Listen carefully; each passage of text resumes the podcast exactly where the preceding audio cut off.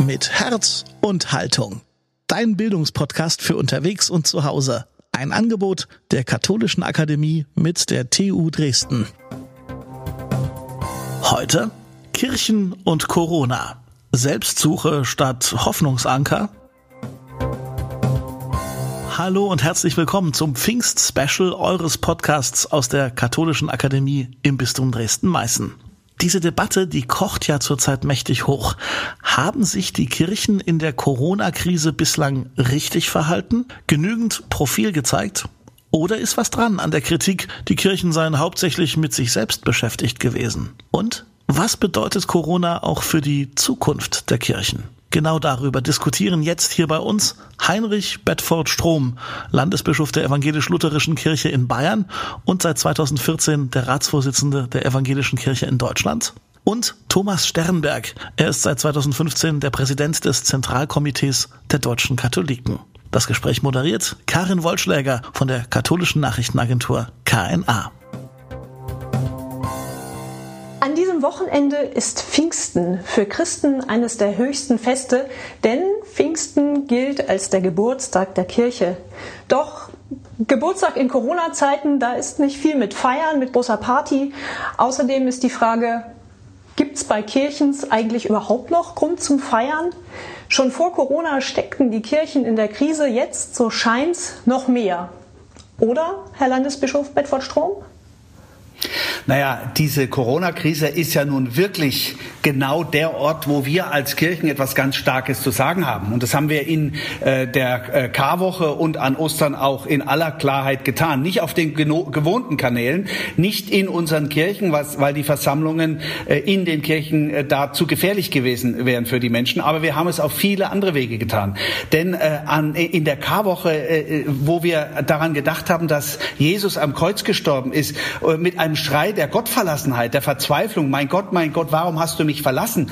Das ist ja nun wirklich genau das gewesen, was viele Menschen, äh, die auf den Intensivstationen lagen oder Angehörige verloren haben, was die genau empfunden haben. Und dann diesen Bogen Richtung Ostern zu sagen, der Tod hat nicht das letzte Wort, sondern wir können auch in dieser schweren Situation sagen, Christus ist auferstanden äh, und das Leben siegt. Das war natürlich eine ganz starke Botschaft, gerade in dieser Situation.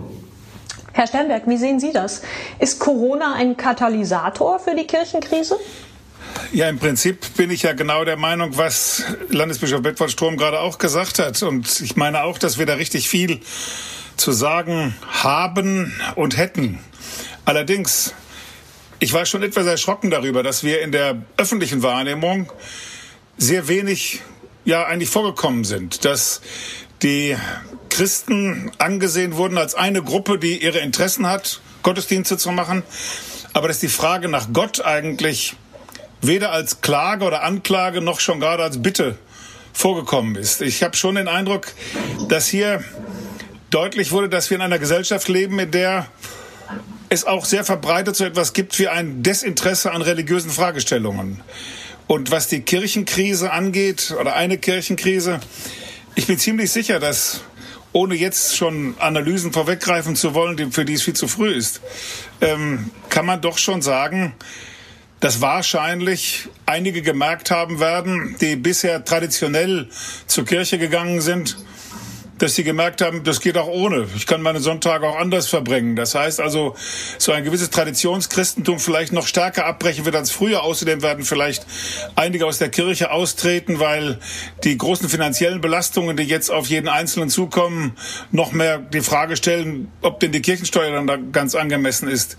Aber andererseits könnte ich mir auch vorstellen, dass Menschen doch über diese sehr schwere Zeit ins Nachdenken gekommen sind und gemerkt haben, dass man in dieser Krise nicht nur mit medizinischer Prophylaxe und Hygiene vorankommt, sondern dass da der Blick in die Bibel und in die Psalmen etwas ist, das etwas Lebensrettendes und etwas Immunisierendes ist. Kann ich da noch was dazu sagen? Denn äh, das ist, ist, mir schon äh, wichtig, äh, noch, noch ausdrücklich zu sagen, dass ich der Diagnose zunächst mal zustimme, dass in den äh, ersten Wochen insbesondere es schon sehr bedauerlich war, dass in den Sondersendungen nach den Nachrichten auf allen Programmen äh, über Viren und über alles Mögliche geredet worden ist, aber über die persönliche Situation, was das mit der Seele macht, da ist nicht gesprochen worden. Deswegen sind wir auch nicht eingeladen worden. Äh, oh, oh, wir, man kann sich ja nicht selber in so eine Sondersendung Sendung einladen, äh, obwohl wir die ganze Zeit zu diesen Themen natürlich äh, gesprochen haben. Aber ich will auch sagen, die andere Seite, äh, die haben wir nämlich auch erlebt, dass über die neuen Kanäle wir in der Karwoche und an Ostern mehr Menschen erreicht haben, als wir es in den vergangenen Jahren äh, erreicht haben. Wir haben 10 Millionen Menschen äh, erreicht äh, um die Osterzeit mit diesen ganzen Angeboten. Das muss man auch mal wahrnehmen. Das heißt, die Leute haben sehr wohl auch reagiert. Die haben sehr wohl dankbar wahrgenommen, und zwar viele Menschen, die normalerweise nicht ihren Fuß in die Kirche setzen, die haben sehr dankbar diese neuen, gerade auch digitalen Angebote äh, wahrgenommen. Und es muss uns auch für die Zukunft ein, äh, eine wichtige Erfahrung sein. Mhm. Schauen wir uns vielleicht nochmal die Kritik ein bisschen genauer an. Da gab es ja verschiedene Stoßrichtungen. Also die frühere Thüringer Ministerpräsidentin Christine Lieberknecht zum Beispiel, selber evangelische Pastorin, hat heftig ausgeteilt, die Kirchen hätten zu lange geschwiegen und Zitat, Hunderttausende Menschen alleine gelassen, Kranke, Einsame, Alte, Sterbende. Einiges davon ist freilich polemisch, überzogen oder auch schlichtweg falsch. Aber Herr Bedford-Strom, gibt es denn auch Aspekte, wo Sie sagen würden, ja, da hätten wir als Kirche vielleicht was besser machen können oder da hätten wir uns vielleicht anders verhalten sollen? Ja, diese Frage stelle ich mir natürlich. Die habe ich mir von Anfang an gestellt und die stelle ich mir bis heute. Äh, und zwar ganz besonders äh, äh, im Hinblick auf die extreme Dilemmasituation, die da sichtbar wurde. Und der Grund, warum ich diese Kritik wirklich unfair finde, ist, dass in diesen ganzen kritischen Stimmen nie auch nur mit einem Wort erwähnt wird, wie schwer dieses Dilemma war, was auf der anderen Seite stand. Äh, wir haben natürlich von Anfang an in den Krisensitzungen, in den Sitzungen der Krisenstäbe, ich habe ihn jeden Tag persönlich geleitet, diese Frage, wie können Menschen Zugang kriegen, die Pfarrer Zugang kriegen zu den Altenheimen, äh, die war natürlich ganz im Zentrum gestanden. Wir haben also von Anfang an auch im Hinblick auf sehr konkrete persönliche Fälle uns darum gekümmert. Wir haben Hintergrundgespräche geführt. Aber wir sind natürlich vor einer Situation gewesen, wo die Pflegeheimleitung Zeitungen gesagt haben, schaut doch hin in den Altenheimen, äh, auch der Diakonie, die hohen Todeszahlen, die da passiert sind. Das waren keine schönen Schlagzeilen, dass da hohe Zahlen von Menschen gestorben sind, weil man nicht sicher genug es machen konnte. Und äh, das war die eine Seite. Dann haben die sich bemüht, äh, äh möglichst äh, äh, das sicher zu machen. Dann war die Frage Schutzkleidung. Dann haben wir gesagt, woher kriegen wir Schutzkleidung? Dann war die Antwort, äh, die Pflegekräfte haben schon nicht genug Schutzkleidung. Äh, das heißt, heißt, äh, dass äh, wir, sehr konkret im Hintergrund versucht haben, äh, genau diese schlimme Situation, dass Menschen alleine bleiben, vielleicht sogar in den letzten Lebenswochen alleine bleiben, uns darum zu kümmern. Aber große Protesterklärungen, ohne eine Lösung zu haben, die hätte ich nicht verantworten können. Das ist einfacher, wenn man aus dem Lehnstuhl heraus dann das kritisiert oder Proteste fordert, aber nicht sagen kann mit einem Wort, wie man es hätte machen können, dass sowohl die Menschen die ganze Zeit hätten begleitet werden können, als auch das Risiko, dass äh, das Sterben danach zunimmt, äh, begrenzt hätte werden können. Das ist doch die Dilemmasituation gewesen. Und äh, darüber zu reden und vielleicht im Nachhinein zu sehen, wir haben es falsch gemacht, das finde ich dann wichtig und notwendig. Mhm. Aber jetzt, wenn Sie ganz konkret werden, wo würden Sie sagen, da haben wir vielleicht was falsch gemacht? Also, was die öffentliche Stimme betrifft, frage ich mich das natürlich auch. Ich habe ja eben darüber gesprochen. Warum sind wir nicht mehr vorgekommen? Ich kann Ihnen darauf keine Antwort äh, geben, denn ich habe etwa vor Ostern 30 Interviews in der Woche gegeben. Warum trotzdem äh, die Menschen, die diese Kritik üben, vielleicht diese Interviews in den Zeitungen gerade nicht gelesen haben oder diese Sendung gerade nicht gesehen haben, kann ich auch nicht sagen. Äh, aber ähm, äh, das ist eine Frage, die beschäftigt mich, denn ich sage nochmal, wir haben was ganz Starkes zu sagen und wir haben es auch gesagt, aber trotzdem haben Menschen dieses Gefühl gehabt, äh, was Sie jetzt eben zum Ausdruck gebracht haben. Herr Sternberg, ähm, Corona wird uns ja noch länger beschäftigen. Gibt es aus Ihrer Sicht etwas, was die Kirchen vielleicht auch bei der nächsten Infektionswelle besser machen könnten? Also ich muss auch einmal sagen, die ersten, im Nachhinein kann man sehr leicht Kritik äußern. Aber in den ersten Wochen waren wir doch alle wie paralysiert. Und in den ersten Wochen gab es vor allen Dingen eine große Frage. Wie können wir das ganz, die ganz zentrale Forderung des Christentums, nämlich Solidarität zu üben, andere Menschen mit, andere Menschen zu schützen und nicht die eigenen Interessen in den Vordergrund zu stellen. Wie kann man das umsetzen? Und da hat es ganz, ganz viel Hilfeleistung gegeben, Solidarität. Da hat es Bereitschaft gegeben, sich auf wirklich schmerzhafte Einschnitte einzustellen. Man hat Projekte entwickelt, wie wir kirchliches Leben machen können, ohne dass wir öffentliche Gottesdienste machen. Das war alles absolut richtig und notwendig. Und ich möchte betonen, unser christlicher Glaube ist nicht nur die Durchführung von Gottesdiensten, so wichtig mir die, die sind mir extrem wichtig. Aber unser, unser christlicher Glaube besteht auch darin, ähm, Diakonie zu üben und Solidarität zu üben und auf die Nächsten zu achten. Das ist auch ganz wesentlich passiert. Wenn ich sagen sollte, was dann trotzdem versäumt war. Das ist einmal das, was äh, Landesbischof Edward Strom schon angesprochen hat, mit der Frage, dass wir in diesen Sondersendungen nicht vorkamen, aber da kann man sich nicht selber einladen. Ich habe den Eindruck, da war ein Beispiel von einer Privatisierung von Religion auch zu erleben, die deutlich macht, dass in den öffentlichen, öffentlichen Diskursen geradezu schamhaft verschwiegen wird, dass es eine religiöse Dimension gibt. Und wenn Religion, dann selbstverständlich immer der Hinweis auf alle Religionen, nie der Hinweis darauf, dass wir in Deutschland nach wie vor mit zwei Drittel der Menschen eben christlich orientiert sind und dass dieses Christentum eine ganz wesentliche Funktion hier hat. Es war fast eine schamhafte Abgrenzung. Lieber noch einmal einen Psychologen heranholen, als einen Theologen. Aber wenn Sie sagen, wir haben dann vor Ostern sehr wohl die Themen der die Gottesdienstthemen äh, aufs Spiel gebracht, als deutlich wurde, wir können in die Baumärkte gehen, wir können alles Mögliche mit Distanz machen. Warum können wir dann nicht auch versuchen, Gottesdienste zu machen? Und ich habe den Eindruck, was wir hätten mehr machen können und was wir aber auch noch jetzt noch tun können, ist noch stärker die Best Practice Beispiele rauszuarbeiten, die da passiert sind. Die sind in der Regel nicht die spektakulären großen Dinge gewesen, sondern auf der Gemeindeebene, auf der Verbandsebene, da ist sehr, sehr vieles, sehr Interessantes passiert. Für uns ganz wichtig ein Vorblick in die Gemeinden, wenn wir keine Priester mehr haben werden oder fast keine, auch keine Hauptamtlichkeit mehr in dem jetzigen Sinne. Wie können wir da sehr viel mehr zu einer Laienfrömmigkeit kommen, zu Laiengottesdiensten, zu einer laiengeführten Kirche? Das wird die Zukunft unserer Kirche sein und ich glaube, da haben wir jetzt so einen ersten Blick reingeworfen laufen und man sollte jetzt alles das, was an guten Beispielen da passiert ist, zusammentragen. Und da könnte ich mir auch noch mehr vorstellen. Ich bin ja auch durchaus kritisch gewesen. Ich habe vor Ostern auch einen Artikel gemacht, wo ich beklagt habe, dass die Stimme der Kirche so leise ist und so gering ist. Das wurde dann Ostern allerdings deutlich besser. Und ich habe den Eindruck, wir werden uns auf diese veränderte Form von Kirchlichkeit in unserem Land einzustellen haben. Wir sind nicht mehr automatisch die großen Player, die automatisch wahrgenommen werden, die automatisch ihre Stimme deutlich machen können. Wir werden uns viel, viel intensiver noch einklinken müssen und sagen müssen, welche großartigen Botschaften wir zu verkünden haben. Vielleicht ist ja Pfingsten ein guter Anlass dazu, sich darüber Gedanken zu machen. Petrus ist ja auch aufs Dach gestiegen und hat vom Dach herunter äh, alle Menschen angesprochen, angerufen. Vielleicht müssen wir dieses Rausgehen auch jetzt na, gerade nach Corona wieder neu lernen. Sie haben jetzt beide schon angesprochen, dass sehr viel ähm, kirchliche Kreativität sich auch in der Krise entfaltet hat. Ähm, das haben viele Kirchenobere begeistert, gelobt. Aber wenn wir mal ehrlich sind, manch einer von den Gläubigen war auch überfordert. Sei es beispielsweise mit so etwas Simplem wie einer Hausandacht. Ähm, hat sich vielleicht auch gezeigt, dass die Kirchen ihre Schäfchen viel zu lange nur auf Messen und Abendsmahlsgottesdienste konditioniert hatten?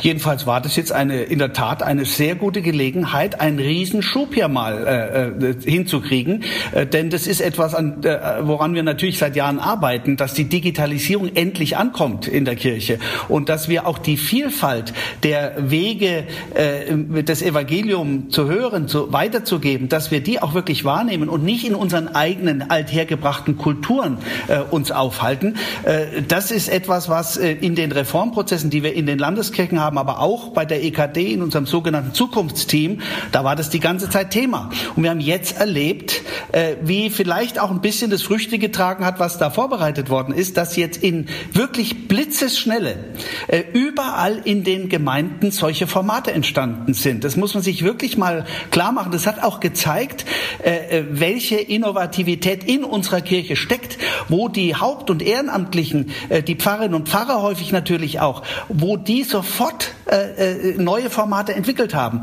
Ähm, mir liegt dran, dass die Normalität des kirchlichen Lebens, also das, was in der Region jeden Tag gemacht wird, dass die mal, äh, äh, dass die mal äh, in den Blick kommt und nicht nur die skandalisierten Dinge in den Medien vorkommen. Das ist eine der Herausforderungen, wo wir Defizite haben. Warum schaffen wir es nicht? Nochmal zu dem anderen Thema. All die Seelsorgerinnen und Seelsorger, die sich aufgerieben haben in diesen Wochen, äh, die bei den Menschen waren, die auch Risiken eingegangen sind. Warum schaffen wir es nicht, äh, das rüberzubringen, was da alles passiert ist? Und warum sind die Schlagzeilen nur äh, äh, die Kirche hat die Leute allein gelassen. Das, das fand ich unfair, weil es auch diesen ganzen Menschen nicht gerecht wird. Aber das ist eben das, was jeden Tag in den Gemeinden, in den Regionen passiert. Und wie wir das besser rüberkriegen, welche Kraft diese Arbeit hat, wie viel Gutes da passiert, das ist eine Herausforderung für die Zukunft. Wenn ich das ergänzen darf, in der katholischen Kirche ist es so, dass es eine Konzentration auf die Eucharistiefeier in gewisser Weise gegeben hat. Das war aber auch eine der guten Früchte des Konzils, dass man deutlich gemacht hat, dass diese Eucharistiefeier für uns Christen Gipfel und Quelle unseres Lebens ist und dass das etwas ganz Wichtiges und ich habe den Eindruck, dass es angekommen, dass das eben eine Gemeinschaftsfeier ist, nicht eine Feier, bei der irgendwelche Leute Klerikern zugucken, wie die das machen. Das wurde auch jetzt nochmal deutlich an dem merkwürdigen, ja, letztlich doch unbefriedigenden gestreamten Gottesdiensten, so wichtig die als als als äh, Hilfskonstrukt waren. Aber man wurde, es wurde doch deutlich, das ist keine Liturgie, das ist kein Gottesdienst, wenn man anderen zusieht, wie sie Gottesdienst feiern. Ich würde gerne da mal ein anderes Beispiel noch nennen, äh, weil ich glaube, dass äh, das eben nicht die einzige Möglichkeit ist, digital Gottesdienst zu feiern. Ich habe äh, am Sonntag vor einer Woche einen Zoom-Gottesdienst gefeiert. Da habe ich die Menschen, die bei diesem Gottesdienst 350 Leute haben da teilgenommen, die habe ich gesehen. Und, und zwar besser gesehen, als wenn die in der Kirchenbank vor mir sitzen. Da sehe ich nämlich nur ihren Rücken. Das war ein Gospel-Gottesdienst mit dem Gospelchor St. Lukas. Man hat die Gesichter beim Singen wir konnten mitsingen, zu Hause oder wo immer wir waren. Und man hat die Gesichter und auch die freudevollen Gesichter gesehen, auf mich hat es ungeheuer ansteckend gewirkt. Und ich finde, das ist ein Modell, äh, was äh, die Partizipation auch fördert. Die Leute konnten in der Chatfunktion während des Gottesdienstes ihre eigenen Gebete äh, reinschreiben. Das hat mich sehr berührt, was ich da gelesen habe, während des Gottesdienstes. Und das war ein ungeheuer interaktives und partizipatorisches Format. Das ging durch die heutigen Möglichkeiten der digitalen Kommunikation und zwar in beide Richtungen. Ja, ich sage ja, da ist wirklich sehr vieles auch passiert, was man auch jetzt mal wahrnehmen und prüfen muss, auch mit digitalen Formen, aber auch mit nicht digitalen Formen, an nachbarschaftlichen Dingen. Andererseits, wenn ich denke, was mir besonders schwer gefallen ist, ist dieses Jahr Ostern gewesen. Ich habe mir klar gemacht, als Kirchenhistoriker, fast 2000 Jahre feiern wir als Christen Ostern. Und zwar jedes Jahr immer wieder. Ich wüsste nicht, dass irgendwann in der Geschichte einmal bekannt geworden wäre, dass einmal Ostern nicht gefeiert worden wäre. Und das ist mir schon sehr, sehr schwer gefallen. Und dann habe ich gesehen, dass jetzt beim Fastenbrechen, beim Zuckerfest hier in der Nachbarschaft auf einem großen Sportplatz mit großem Abstand Gebetsteppiche ausgerollt wurden und Muslime auf diesem Sportplatz einen Gottesdienst machten. Dann habe ich gedacht, hätten wir vielleicht doch auch eine Osternacht mal so probieren können. Aber Ostern ist gefeiert worden, Herr Sternberg. Sie haben eben gesagt, dass Ostern nicht gefeiert worden ist. Das ist genau das Wording, was ich jedenfalls nicht akzeptieren kann. Wir haben Ostern anders gefeiert äh, und, äh, und es war für viele Menschen, mit denen ich auch gesprochen habe, sogar ein kraftvolleres Ostern. Ich habe es auch vermisst äh, in der Osternacht, dass ich Fernsehgottesdienst ohne Gemeinde direkt vor mir gefeiert habe. Aber es ist nicht richtig, dass Ostern nicht gefeiert worden ist. Ich, äh, ich gebe zu, das ist vielleicht etwas zu scharf formuliert. Aber halt, ich habe diese Liturgien an Gründonnerstag, Karfreitag, äh, äh, Osternacht schon schmerzlich vermisst. Und ich finde, das sollte man auch zugestehen. Das ist auch nicht weinerlich oder das ist nicht wehleidig, sondern das ist etwas, was für uns Christen etwas ganz Fundamentales ist. Und wenn es dann nicht ging, dann haben wir diese Ausweichformen gefunden. Aber vielleicht haben auch einige, so wie ich auch, den Wert solcher Feiern nochmal wieder ganz neu entdeckt und erfahren, was das bedeutet. Und wie gesagt, andere Formen, da haben sich Wunderbares entwickelt. Freunde von mir haben sich zusammengesetzt, haben Osterfeuer gemacht und haben einfach die Lesungen der Osternacht gegenseitig vorgetragen und das Exultet gelesen. Das kann man auch machen. Es gibt da wunderbare Formen und ich habe den Eindruck, an solchen Stellen ist schon aufgeblitzt die Zukunft einer Kirche nicht mehr hauptamtlich und pastoral betreut wird. Alles unbenommen, aber Sie haben das auch beide am Anfang angesprochen. Die Sorge ist doch da, dass nach Corona die Kirchen leerer sein werden, als sie vielleicht vorher schon waren. Und vielleicht muss man auch einfach mal gucken, welche spirituelle Dimension das haben kann. Also der tschechische Philosoph und Priester Tomasz Halleck hat gesagt, vielleicht zeigen die leeren Gebäude den Kirchen symbolisch ihre verborgene Lehre. Hat er da recht, Herr Sternberg? Ich glaube, dass dieser Beitrag von Thomas Schalik außerordentlich wichtig ist. Der soll, den müssten wir sehr, sehr sorgfältig lesen. Ich glaube, er hat sehr, sehr wichtige, auch fast melancholische Fragen gestellt. Fragen, die äh, uns aufrütteln müssten. Die Frage, ob eben mit der Auferstehung auch Christus aus den Kirchen rausgegangen ist und wir auch rausgehen müssten und draußen suchen, wo er jetzt ist. Ich glaube schon, dass diese Krise hier äh, ein Aufbruch ist, der mehr ist als einfach nur eine kurze Unterbrechung des immer Gewohnten. Wir werden anders noch einmal umgehen müssen. Wir werden fragen müssen, wo kommt, wie gesagt, eigentlich Gott in der in den Gesprächen vor. Das ist das, was mich wirklich erschüttert. Ähm, so etwas wie, die, wie der Trost im Psalm 23, im Psalm 90, der Trost, der Bibel, die, die Antwort der Bibel im Hiob-Buch, dass wir es eben nicht wissen, dass wir vor der TDC immer fassungslos stehen. Das sind doch die großen Fragen, die hier aufgebrochen sind. Und ich glaube, wir werden uns damit sehr viel gründlicher beschäftigen müssen und müssen den Menschen irgendwie versuchen klarzumachen, auch denen, die nicht zu uns gehören, die Bibel Halleck, die nennt die Suchenden, denen deutlich zu machen, hier ist etwas, hier ist ein, ein, ein Schatz, den wir hier in unseren Kirchen versuchen zu, zu halten, zu heben und zu pflegen. Ein Schatz, der sich lohnt, sich genauer damit zu beschäftigen. Aber das wird alles nicht einfach sein und wir dürfen auch dabei nicht übersehen, dass wir solche Themen, wie wir sie im Moment ansonsten diskutieren, hier bei uns im synodalen Weg etwa Glaubwürdigkeit von Kirche zurückgewinnen oder in der Vorbereitung des ökumenischen Kirchentags, wie können wir als Christen gemeinsam einen Dienst in der Welt machen, wie können wir diesen Dienst tun, bei dem nicht mehr unterschieden wird, ob das nun katholisch oder evangelisch ist. Diese Fragen bleiben uns und ich wehre mich auch dagegen, jetzt mit dem Begriff Corona so zu tun, als seien alle anderen Themen, die wir zu diskutieren haben, hinfällig geworden.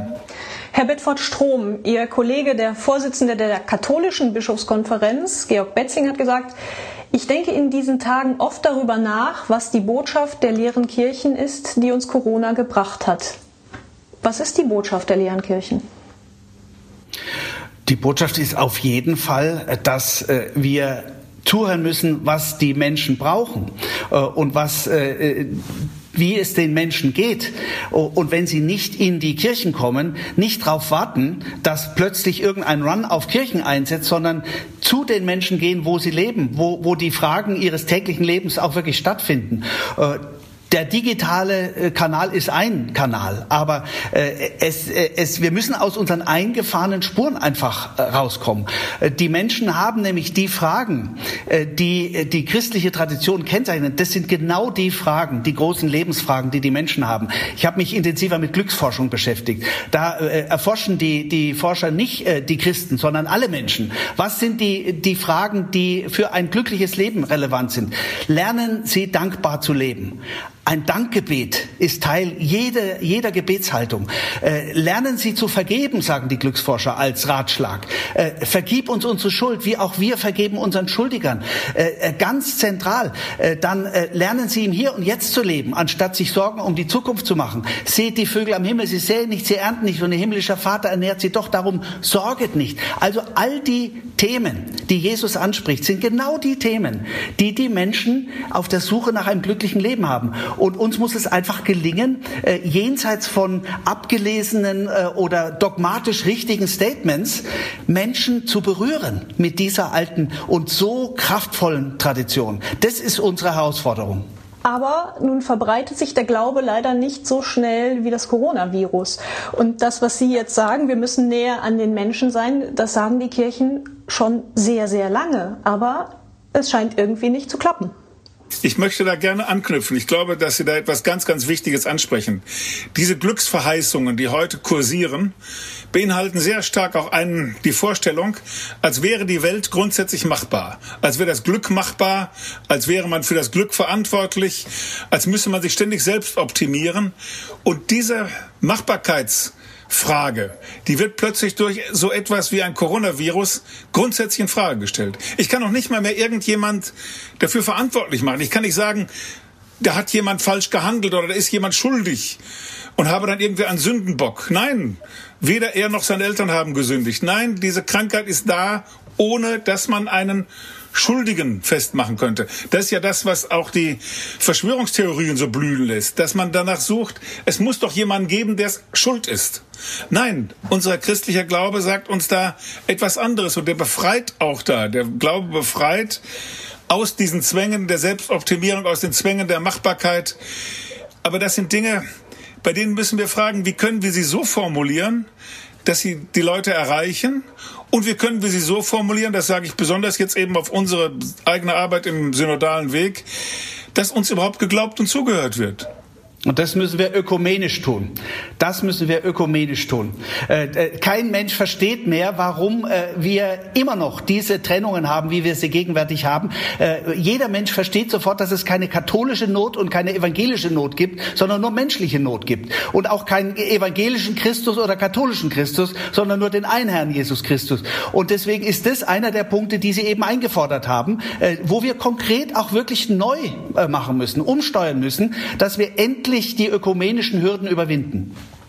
Da sind wir uns doch so völlig einig. Das ist genau ja gerade auch unser Ansatz für den ökumenischen Kirchentag. Ich hatte gerade nur deshalb auf meine Kirche bezogen, weil wir diesen synodalen Prozess machen und diese Glaubwürdigkeitsthematik da entwickeln. Und darüber kann man sich nur freuen. Darüber kann man sich nur freuen. Kein Mensch ist mehr bereit überhaupt zu differenzieren zwischen evangelisch und katholisch, wenn es um diese grundsätzlichen Fragen geht. Und es wäre absolut töricht, da zu glauben, wir könnten diese grundsätzlichen Fragen evangelisch oder katholisch kontrovers theologisch behandeln völlig abstrus. Außerdem ganz nebenbei, in einer mittlerweile fast ja noch nicht ganz die Mehrzahl, aber fast die Mehrzahl unserer Familien wird ja jeden Tag ein solches ökumenisches Miteinander gelebt. Wir haben ja gar nicht mehr eine Ökumene, wo Gruppen miteinander ins Gespräch kämen, sondern in unserem kleinsten Gruppen, die wir haben, in den Familien wird das ja bereits äh, aus, ja, getragen, mitgetragen und entwickelt. Also wer heute noch glaubt, man könne evangelisch und katholisch da auseinander dividieren, der lebt auf einem falschen Stern. Sie haben jetzt den Ökumenischen Amen. Kirchentag angesprochen, der ja im nächsten Jahr in Frankfurt stattfindet. Und Sie sind sich sofort ökumenisch einig und man hört Ihre Euphorie. Aber meine Herren, mal Hand aufs Herz, was kann dieses Ereignis, dieses Happening denn wirklich leisten? Also jetzt schon hört man wieder am lautesten die Erwartung, es muss dort endlich ein gemeinsames Abendmahl geben. Realistisch ist das kaum. Müssen wir der Ökumene eine Abendmahlfixiertheit attestieren? Das glaube ich nicht. Äh, also äh, was wir bei diesem Kirchentag äh, auf jeden Fall wiederum, muss man ja sagen, diskutieren werden, sind die großen Fragen der Welt. Wie geht es weiter mit der Natur?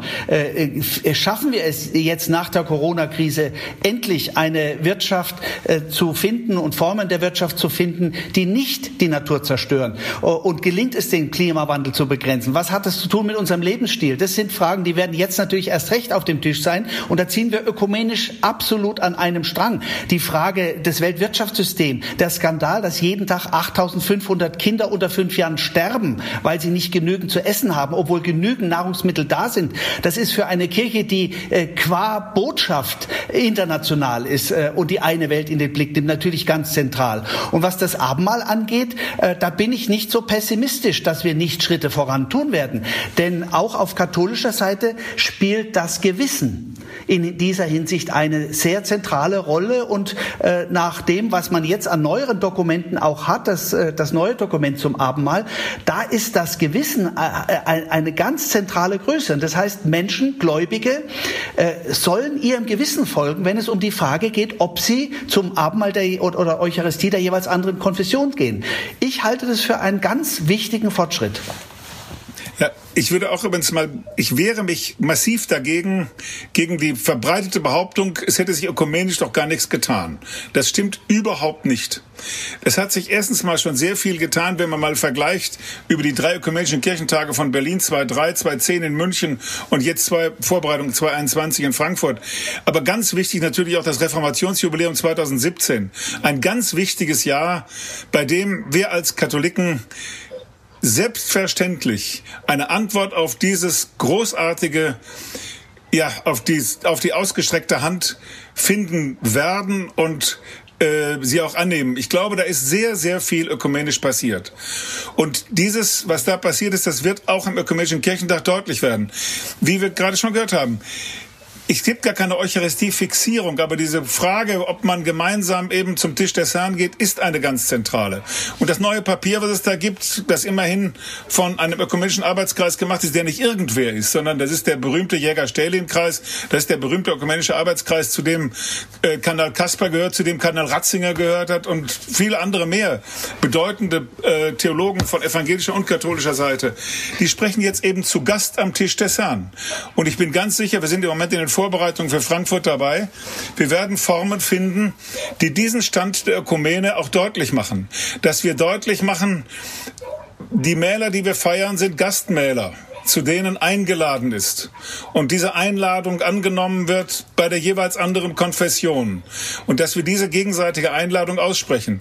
Das wird auch, denke ich, in Frankfurt in geeigneter Weise deutlich werden. Und es wird deutlich werden, das ist mir noch wichtiger, dass in diesen großen Fragen sowohl der Verkündigung wie der äh, Diakonie, dass wir in diesen Fragen äh, an, wirklich an einem Strang ziehen, dass wir als Christen und Christinnen in diesem Land und in der ganzen Welt auftreten mit unseren Überzeugungen und uns da nicht auseinander dividieren lassen in irgendwie katholisches oder evangelisches. Dickes Ausrufezeichen von meiner Seite.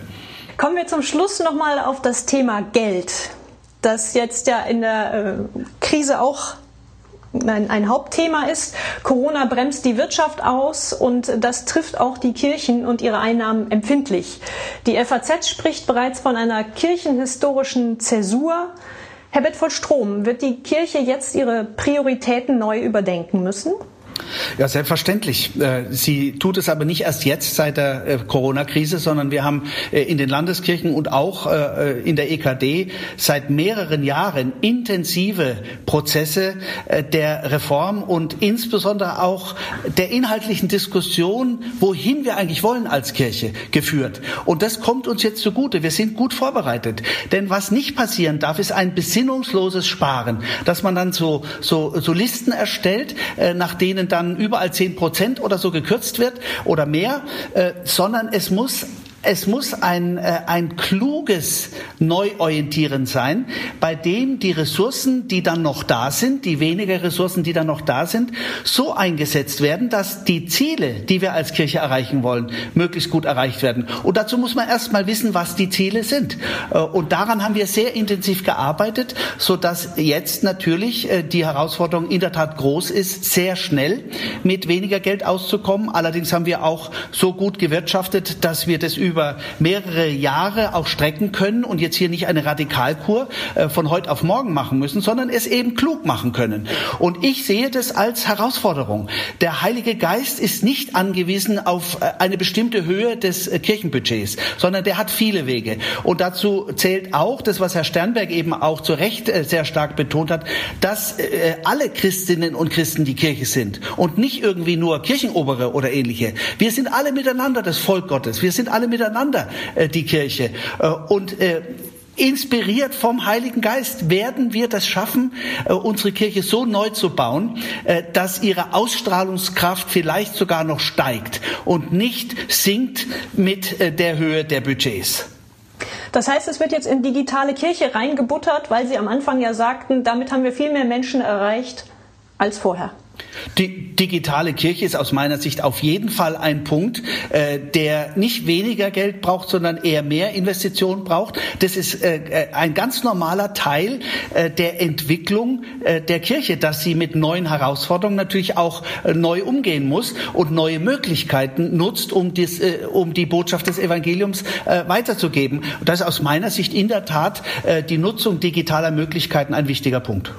Herr Sternberg, wie hoffnungsvoll sind Sie denn als Vertreter des höchsten Laiengremiums, dass die Kirchenoberen an den richtigen Stellen sparen werden? Zum Glück ist das nicht eine Frage der Kirchenoberen, auch in der katholischen Kirche nicht, sondern das ist eine Frage der diözesanen Kirchensteuerräte und der, Kirchensteu und der Kirchenvorstände in den Gemeinden. Und das ist eine Frage des Verbandsrats des VDD, der jetzt neu eingerichtet ist. Und da sind überall ganz wesentlich Männer und Frauen, Gläubige beteiligt auch Nicht-Kleriker. Es ist also nicht so, als wenn das jetzt alles das Geld irgendeines Bischofs wäre, der jetzt in seine Tasche fasst, sondern es sind die Mitgliedsbeiträge der katholischen und der evangelischen Männer und Frauen, die da äh, angemessen zu verteilen sind. Insofern, dass wir mit weniger Geld auskommen müssen, ist jetzt schon eindeutig. Es wird in diesem Jahr einen Einbruch geben, ganz ohne jede Frage. Und das führt natürlich auch zu Verteilungsdiskussionen. Nur so etwas pauschal und pauschalisiert zu sagen, ist eigentlich fast immer falsch, weil es jeweils, wenn man die Fälle sich ansieht, es eine Fülle von Argumenten dafür und dagegen gibt. Grosso modo würde ich sagen, sehe ich noch am ehesten Einsparpotenziale in dem Overhead unserer Kirche, der sich sehr, sehr stark ausgebildet hat. Wir haben seitdem die Kirchensteuer in der Bundesrepublik seit 1950 vom Staat eingezogen wird und vor allen Dingen an die Bistümer ausgezahlt wird, eine erhebliche Vergrößerung und Verbreiterung der zentralisierenden Tendenzen in den Bistümern. Das muss nicht so sein, das ist auch nicht Gott gegeben. Ich sehe da viel, sehr, sehr viel stärker eine neue Subsidiarität mit einer Eigenverantwortung der Gemeinden und der Orte von Kirche, wie man das heute nennt, also von unten nach oben und eine Eigenverantwortung, die natürlich dann auch Geld hat und äh, Geld bekommt aber nicht mehr so stark die Apparate, die das alles steuern und lenken müssen. Also ich glaube, dass wir da auch erhebliche Einsparpotenziale noch haben. Aber wie gesagt, im Detail werden das sehr schwierige Debatten sein, denn sowohl die Diakonie ist zu erhalten, muss erhalten werden, ganz ohne jede Frage auch die Gottesdienste, auch die Kirchenmusik, auch die Kultur ist zu erhalten. Und dass wir in der Verkündigung, Erziehung und Bildung tätig sein müssen, das wird niemand bestreiten. Aber wie gesagt, schwierig wird es, wenn es dann an die Details geht. Meine Herren, ich danke Ihnen sehr herzlich für das Gespräch. Machen Sie es gut und finden Sie gute Wege in der Krise.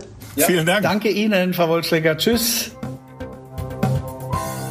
Soweit also das Gespräch von Thomas Sternberg, Heinrich Bedford Strom und Karin Wortschläger. Natürlich sind wir jetzt auf eure Meinungen zu dieser Debatte gespannt. Bitte kommt mit uns ins Gespräch. Am besten bei Instagram, auf Facebook oder auf lebendigakademisch.de. Am Dienstag hört ihr hier bei uns Dr. Sabine Aldiban. Sie ist wissenschaftliche Mitarbeiterin an der Professur für Schulpädagogik der TU Dresden und sie wertet bei uns ein interdisziplinäres Blended Learning Projekt aus. Wie konnte die kognitive Krankheitsbewältigung verbessert werden? Das also am kommenden Dienstag. Ich bin Daniel Heinze. Vielen Dank fürs Zuhören. Schöne Pfingsten und bis zum nächsten Mal.